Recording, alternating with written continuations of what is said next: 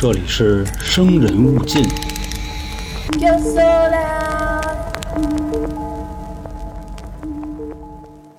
大家好，欢迎收听由春点为您带来的《生人勿近》，我是老航。相信今天看标题进来的各位小伙伴应该都明白啊，咱们又要开始一个新的案件系列了，就是日本近些年的十大变态杀人案。目前呢，就香港十大奇案啊，已经完结了将近一个月了。在这期间呢，我也是给大家带来了一些其他的内容，比如说什么切尔诺贝利事件呀、啊，泰国的食人魔细尾。另外，你包括老黄，我们俩啊，最近在讨论内容。方向的时候啊，就聊到这儿了。他目前呢，刚刚完结了国内的四大凶宅系列，反响呢也是特别的不赖。所以说呢，结合了现在听众的反馈啊，我们还是决定把这种系列做下去。既然大家爱听啊，那就整这个。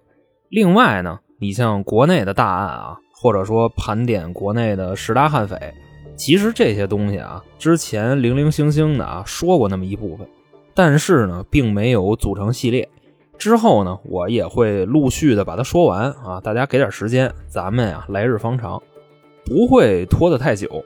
你比方说啊，之前说的那个排名第一的那个悍匪啊，田明建，还记得那事儿吧？由于啊，就是出事儿的地方在北京的一个非常重要的区域，也是给下架了。所以感兴趣的朋友呢，想收听这期节目啊，您可以关注这个微信公众号啊，就春点，春天的春，字典的典，春点，进去啊直接听就行了。另外呢，还有进群的方式和一些特别的节目。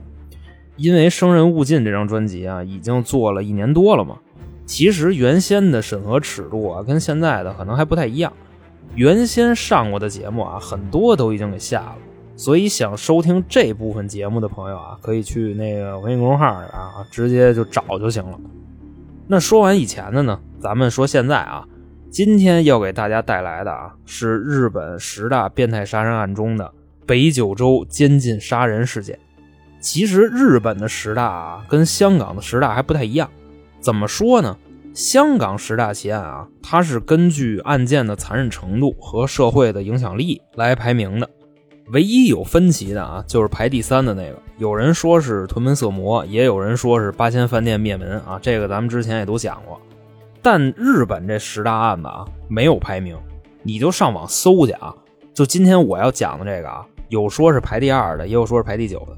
可能是排名不分先后吧，啊，各有各的奇异之处。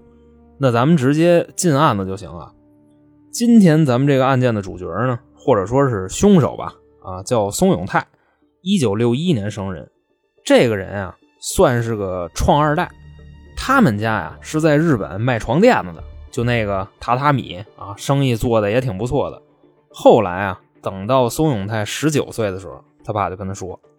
我们这代人啊啊也就这样了，未来呢就指着你们年轻一代，我呢就把这个公司啊交给你打理了啊，我就不管了。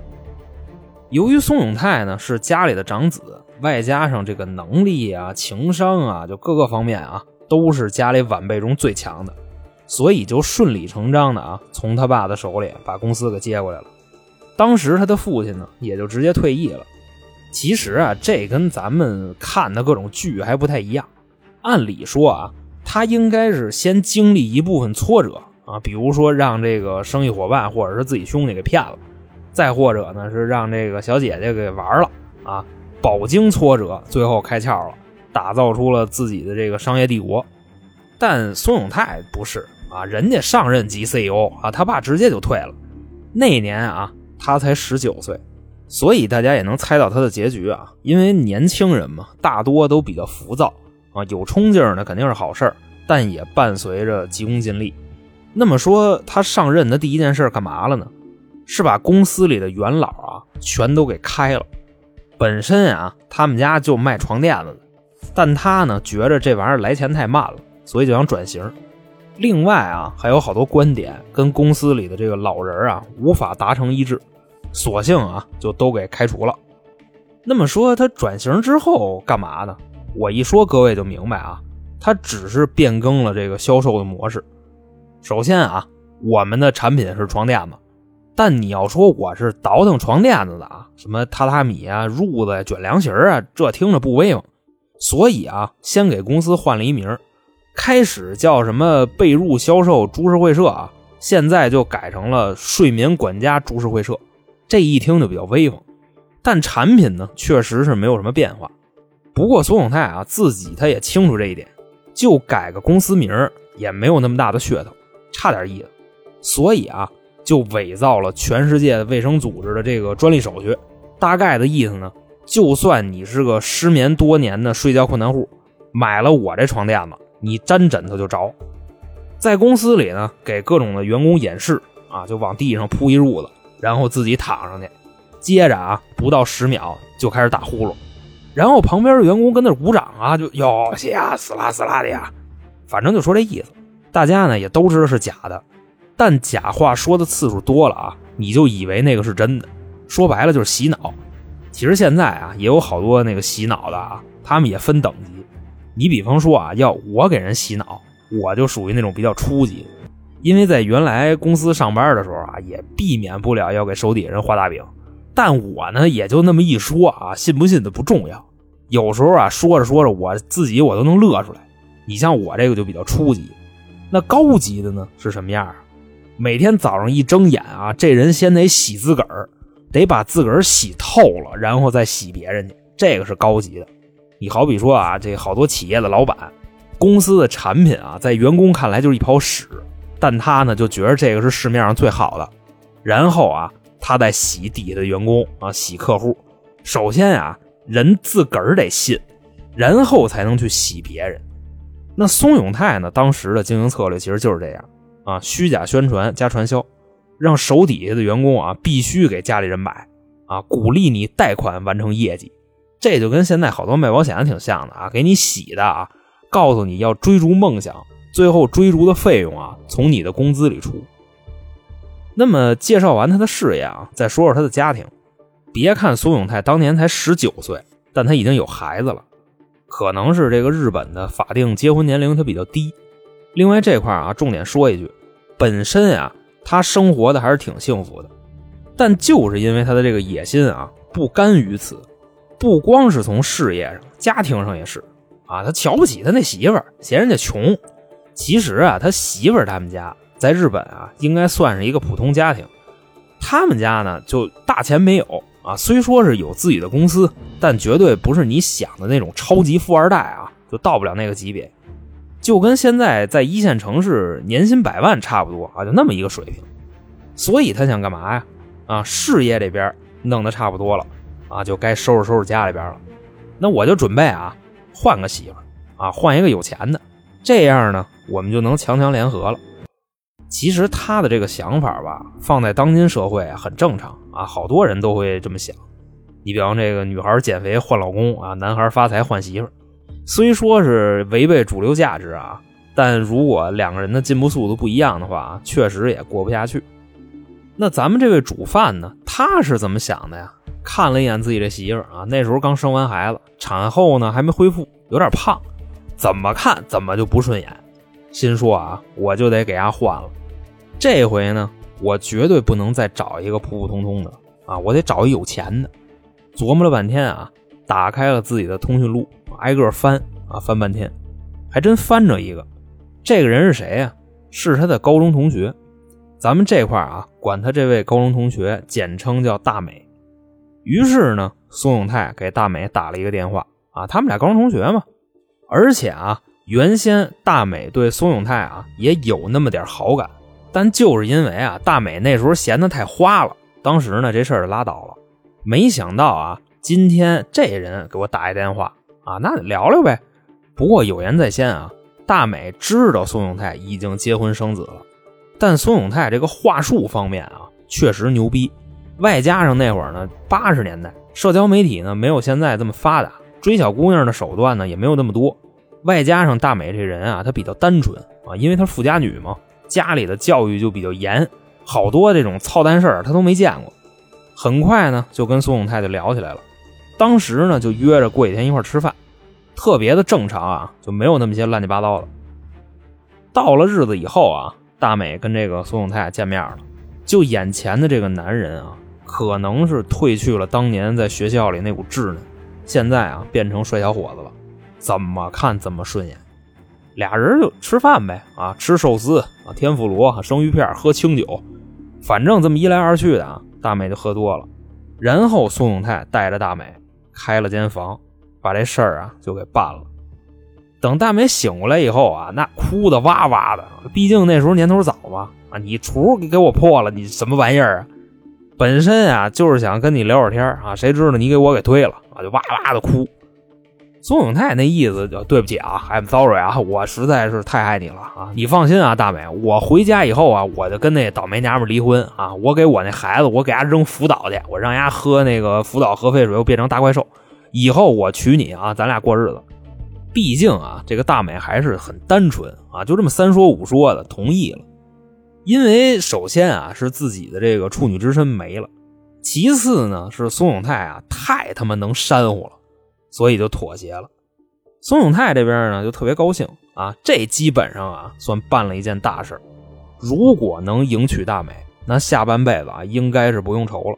因为大美他们家呀不光有钱，还没儿子。他们家俩闺女啊，大美跟二美，如果把大美给得着了啊，那这个财产基本上已经拥有一半了。后边呢就是宋永泰离婚啊，然后跟大美谈恋爱。而且啊，还把大美拿捏的稳稳当当的，因为宋永泰他从上学的时候啊，他就一老渣男啊。大美呢，富家女，很单纯。你想他们俩要在一块儿啊，宋永泰看大美啊，除了家里有钱，这基本上就是一傻子，怎么忽悠怎么有。就持续这个恋爱关系啊，差不多有个半年，俩人呢就决定结婚了，所以呢就要见父母。孙永泰他们家啊还好说啊，糊弄糊弄就过去了。尤其呢，自己还是二婚啊，他的父母也认识大美，高中同学嘛。自己家这边啊，反正没什么意见。后来呢，又去了大美他们家，见了大美的父母。第一感觉啊，反正是不太妙。首先呢，大美的父母也认识宋永泰，说这小子不是前几年结婚了吗？怎么你们俩好上了？这大美啊就解释啊，说他现在离婚了啊，对我可好了。我也挺喜欢他的，反正就他了呗。这时候啊，大美的父亲就动了一个心眼心说这小子不会是为了继承我家业才来的吧？这块有什么说什么啊？他猜对了，但宋永泰能让你看出来吗？直接就说啊，这个叔叔阿姨啊，我之前呢确实是经历了一次失败的婚姻，现在呢我更成熟了，而且呢我也有能力照顾大美。从兜里啊，还掏出来一个写好的保证书啊，就保证对大美一个人好，我努力经营自己的婚姻啊，努力孝敬父母，努力赚钱。当时啊，大美他爸一看，确实是被感动了。其实这玩意儿吧，在那个年代的好使啊，光嘴上说不行，人还写了一篇小作文，就足以看得出来啊，宋永泰的这个诚意。所以大美的父母呢，也就同意了。后边呢，俩人就顺利完婚。大美啊。本以为自己能过上那种幸福的生活，但实际呢，她自己啊掉进了一个大坑。就在结婚后没多久啊，宋永泰的这个本来面目就出来了。首先啊，大美啊，天天干嘛、去哪儿、跟谁，都得如实汇报，就跟咱们那个上班写日报似的啊，都得写下来，定期检查什么日记本、电话本，看这里边有没有男的。如果发现啊，比方说电话本上有一男的。啊，就直接打他，反正啊，就这么个情况。后来呢，打的都不过瘾了，开始啊，拿刀往大美身上刻字儿，啊，内容基本上就是宣誓主权的那个内容。比方说，就是我爱宋永泰啊，宋永泰是我老公，我很爱他啊，我一生一世忠诚于他。反正就类似这种车轱辘话啊，就给大美刻的满满一后背，而且身上啊还有宋永泰拿烟头给他烫的烟花。有那么一回啊，这个大美的母亲来他们家呀看大美，无意就发现啊，大美这个腰上有一个红点子啊，其实那就是烟头给烫的。但大美她母亲呢，以为就长一串腰龙呢啊，就赶紧问。后来啊，知道了，自打结了婚，宋永泰啊就一直在虐待他。他母亲说：“这个不行啊，啊这么对我闺女，我得跟他谈谈。”就直接啊给宋永泰打了一电话。质问他怎么回事宋永泰呢这边一接啊，哎呦，母亲大人啊，要不我跟您面谈吧？我一会儿啊，我得去一个酒店，我谈点事儿。我谈完了生意，我跟您解释，我好好的跟您解释。您要不在那儿等我一下？这个大美的母亲呢，随即也就答应了。过了一会儿啊，到达了约定的地点，差不多呢，过了几分钟，宋永泰啊就从里边出来了，就满脸堆笑啊，哎呦，母亲大人，您来了，里边请，里边请，啊，就给让到自己那屋去了。进了屋以后啊，还没等大美她母亲发火呢。宋永泰啊，直接从后边拿出一把刀来，直接啊跟自己的丈母娘说：“母亲大人，我这也是迫不得已。你知道我为啥揍你闺女？因为她给我戴绿帽子。我出去买盒烟呀，我能碰上她好几个老相好。你说我能不打她吗？”大美的母亲这时候就吓坏了：“不是，你拿刀你干嘛呀？干嘛？一会儿你就知道了。”你闺女对不起我，这账得你们家还。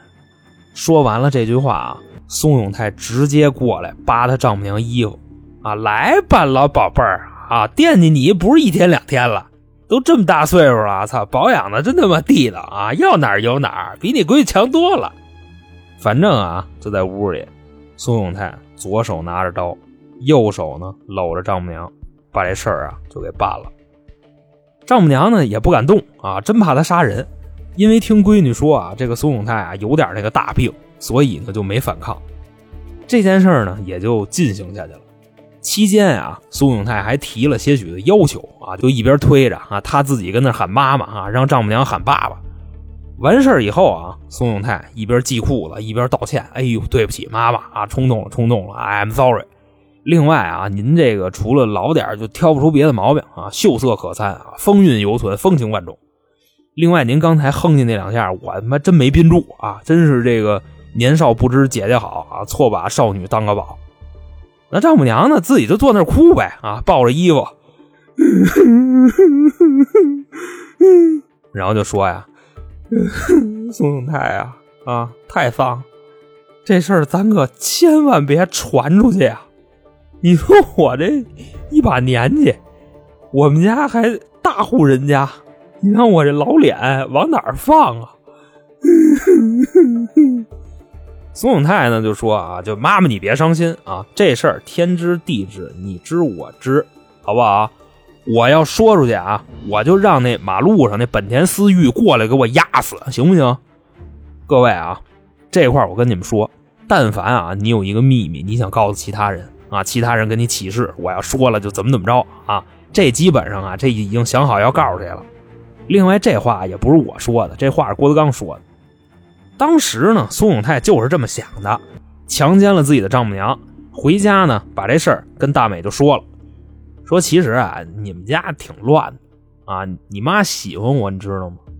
这大美一听傻了，说这怎么回事？这里怎么还有我妈的事儿呢？苏永泰说：“你以为呢？”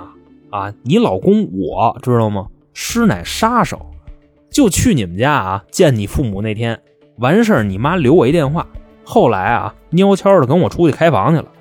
你要不信，回头你问问你妈啊，当年是不是你跟你妹妹都是剖腹产？那肚子上哪哪哪有一大口子？你回家你问去。这大美一听就傻了，心说他怎么知道啊？难不成我妈真跟他有事儿吗？反正啊是不敢再想了。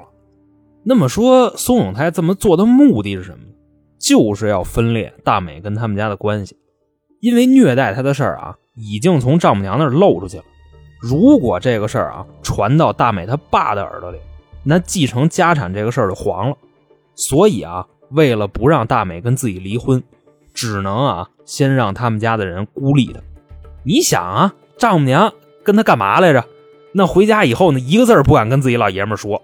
所以大美他爸什么事儿都不知道，而且大美现在呢已经开始痛恨自己的母亲了。另外，他母亲回家一个字都不敢说，等于这招就算是成了。后来虐待这事儿没出啊，自己公司出事儿了。怎么说呢？之前啊虚假宣传的事儿让人给告了，日本工商局啊裁定松永泰涉嫌商业欺诈，将面临巨额赔付。但这个裁定啊还没到他那儿呢，松永泰就跑路了。当时警察去强制执行的时候啊，他们公司里一个人都没有，早就跑了。那时候啊，差不多是一九九二年的六月份，宋永泰呢带着自己这媳妇大美远走他乡了。之后啊，差不多过了两年，自己这点资产呢，不至于说花完了，但这个光出不进啊，确实有点焦虑。这时候他就琢磨啊，整点那个来钱快的业务。想了半天，什么业务来钱快呢？啊，不太好弄。后来说，那我翻翻刑法吧，不都说挣钱的买卖在刑法里写着吗？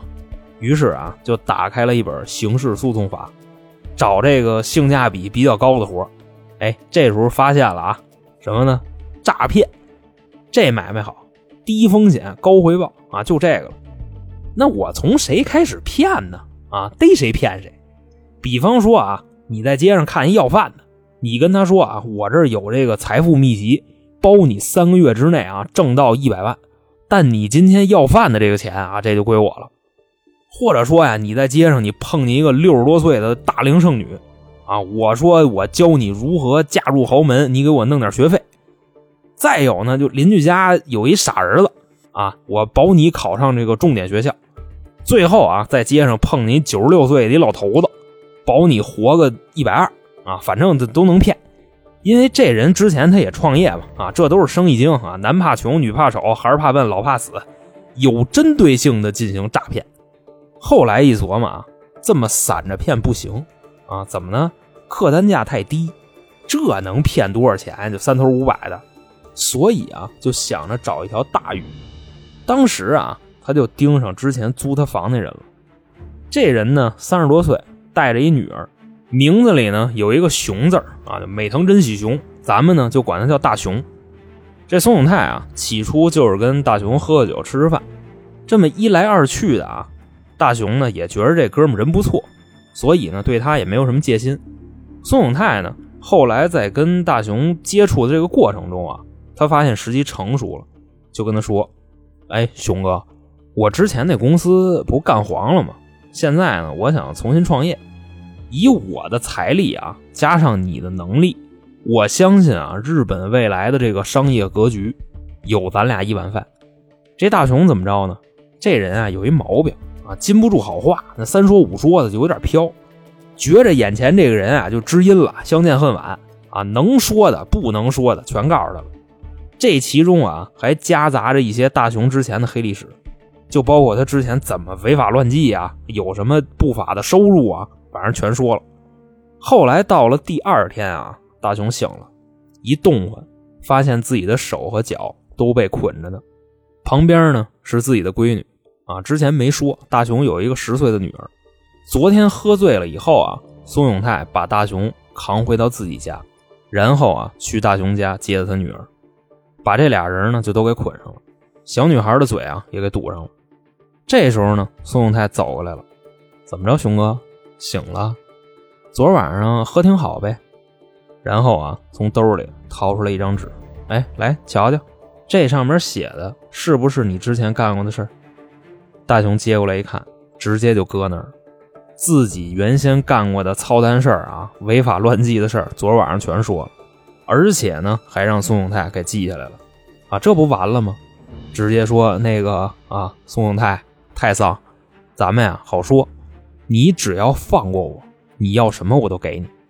孙永泰说：“那你待着吧，我琢磨琢磨。”那么说，孙永泰就是想单纯的勒索吗？没有那么简单。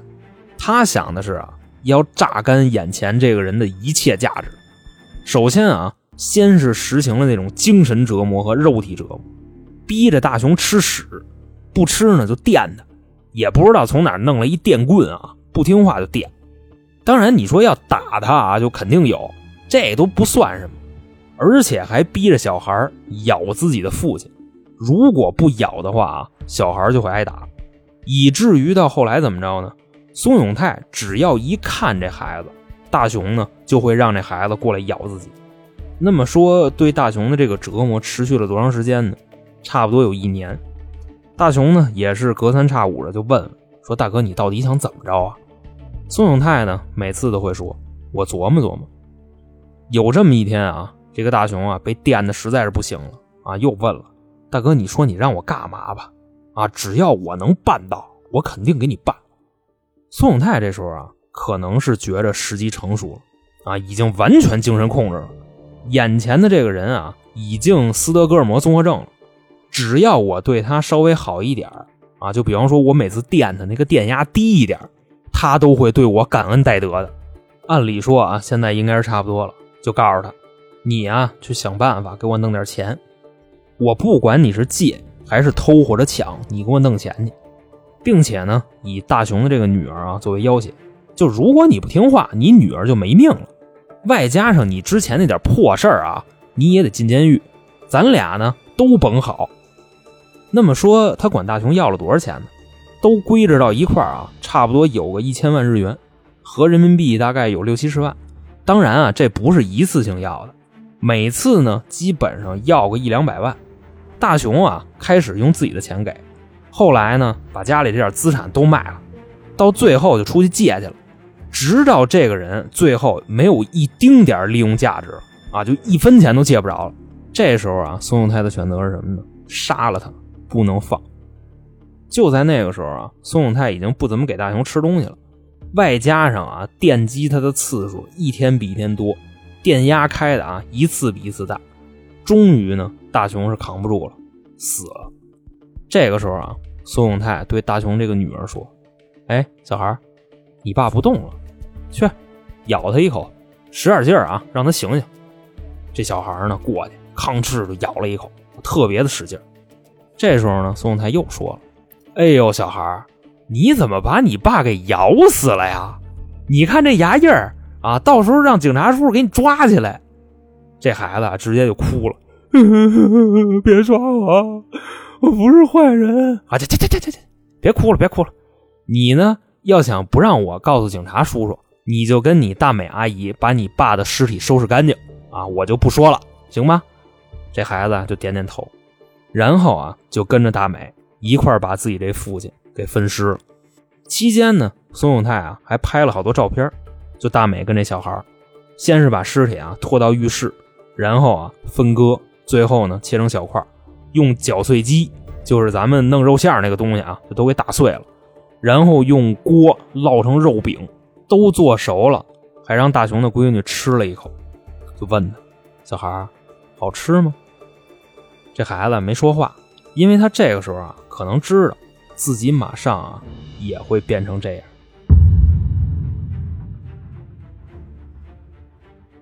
宋永泰的下一个目标啊，是一个姐姐，算是有夫之妇吧。啊，咱们呢就管这个姐姐叫小红，因为小红啊已经结婚很多年了，跟自己的丈夫呢感情不太好。宋永泰啊正是发现了这一点，觉着啊有机可乘。随即呢，就去撩她，而且啊，还把自己包装成这个社会精英。其实他那前几年啊，确实挺精英的。他原先不 CEO 吗？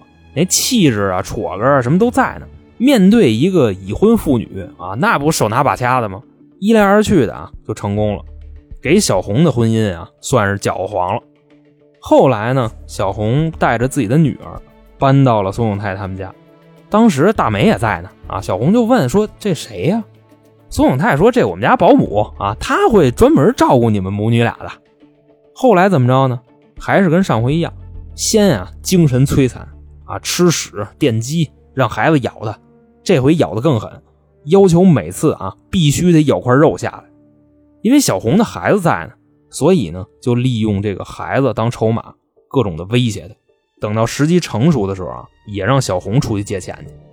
这个状态呢，差不多持续了有一年，最后啊，都划了到一块有多少钱呢？将近两千万日元，合人民币啊一百二十万到一百四十万之间。现在的小红也没有利用价值了，但是啊，小红毕竟是个女的，心理承受能力呢，比之前死的那个大雄啊差点还没等宋永泰杀他呢。自己直接就跳楼了。那时候呢，孙永泰他们家住五楼，顺窗户就窜出去了啊！那人摔得跟柿饼似的。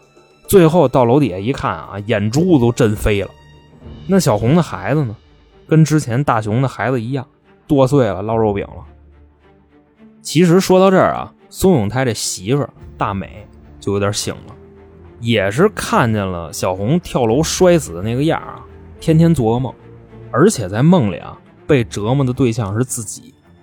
其实这都已经不是梦了，因为之前啊宋永泰就是这么折磨他的，但只不过呀没有现在这么狠而已。所以大美就想，与其这样啊，那我还真不如跑了呢。就这逼啊，指不定哪天也得把我给弄死。想到这儿啊，说干就干。就在有一天，宋永泰不在家的时候，大美呢收拾好东西跑路了。这次逃跑的决策非常的果断，因为他知道一旦被抓回来了，自己会是一个什么样的下场。可能啊，就不光是吃屎电击那么简单了，估计啊得用刀把我身上肉一片一片给我炫下来，再或者呢，可能就杀了我。反正啊，这个逃跑的过程非常顺利。大美呢就来到了火车站，买了一张啊其他城市的车票，就离开了这片恐怖的土地。之后呢，先是在旁边的城市啊租了一套小房子，每天啊也不敢出门，偶尔啊会给家里头打个电话，但也不敢回家，因为啊他怕宋永泰上他们家里找他去，就跟他父母说：“我的这个行踪啊，请务必帮我保密。”后来呢？过了一天，大美呢再往家里打电话的时候啊，是母亲接的。母亲呢就跟他说：“大美啊，你什么时候回家呀？宋永泰死了。”听到这儿，大美一愣：“死了？他怎么死的？”母亲说：“你出走了以后，孙永泰就回来了啊，也来过咱们家，但是我和你爸没告诉他你在哪。”后来呢，他找不着你，在家自杀了。所以，闺女，你赶紧回来吧。大美一听这个啊，那个状态啊，仿佛都不相信这个是真的。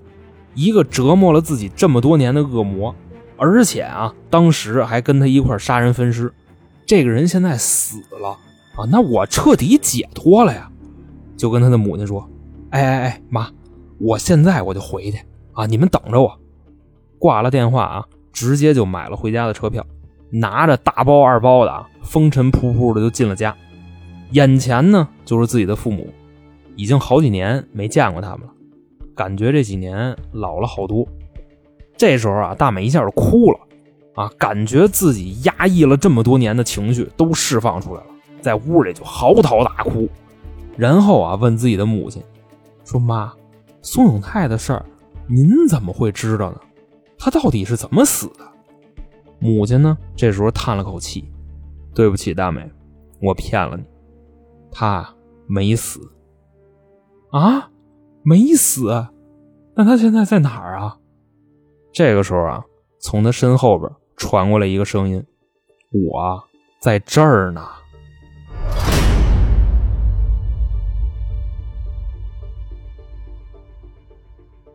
由于本案的过程啊比较曲折，考虑到时间的因素啊，我把它分成了上下集。刚才您收听的啊是该案件的上集，关于大美的父母为什么要骗她宋永泰已经死了呢？我将在下集啊给各位揭晓。在节目的最后呢，跟大家介绍一下近期台里的情况啊，因为有很多新朋友不了解我们。目前呢，我们有三张专辑。除了您现在听的这个啊，还有两个其他的，也是咱们台的原班人马。一个叫三角铁，主要分享一些我们在生活中有意思的经历。另外呢，还会经常请一些嘉宾啊，擅长特殊领域的，比方说男女情感啊、风水算命啊、孩子不孝啊、爹妈胡闹啊，大概就这类题材。还有一个呢，叫开卷无益，说的呀，主要是我们看完一些名著，产生了好多歪七扭八的想法。绝不是一板一眼的点评啊，更像是趣味的解读。所以喜欢我们的朋友呢，建议各位三张专辑也都听一听。还希望各位加入我们的新米团。现在呢，年费会员和连续包月啊，有一个很大的折扣，差不多是单买的一半。您加入了以后呢，就可以收听以上三张专辑的所有抢先听内容。除了这个呢，我们还有一个小店，里边啊有好多不错的商品，都是娇姐精心挑选的。女孩子挑的嘛，东西肯定是面子里子都有啊！各位可以点击主播头像，然后从电商小铺那块进去，看看里面有没有自己需要的啊，买点。另外呢，如果您希望跟我们互动啊，投稿啊，跟主播聊天啊，再或者说收听下架的节目，欢迎关注微信公众号“春点”啊，就是汉字啊，春天的春，字典的典，春点。这里边啊有进群的方式和一些下架的节目。那行，今天就这么着，我是老航，我们下期再见。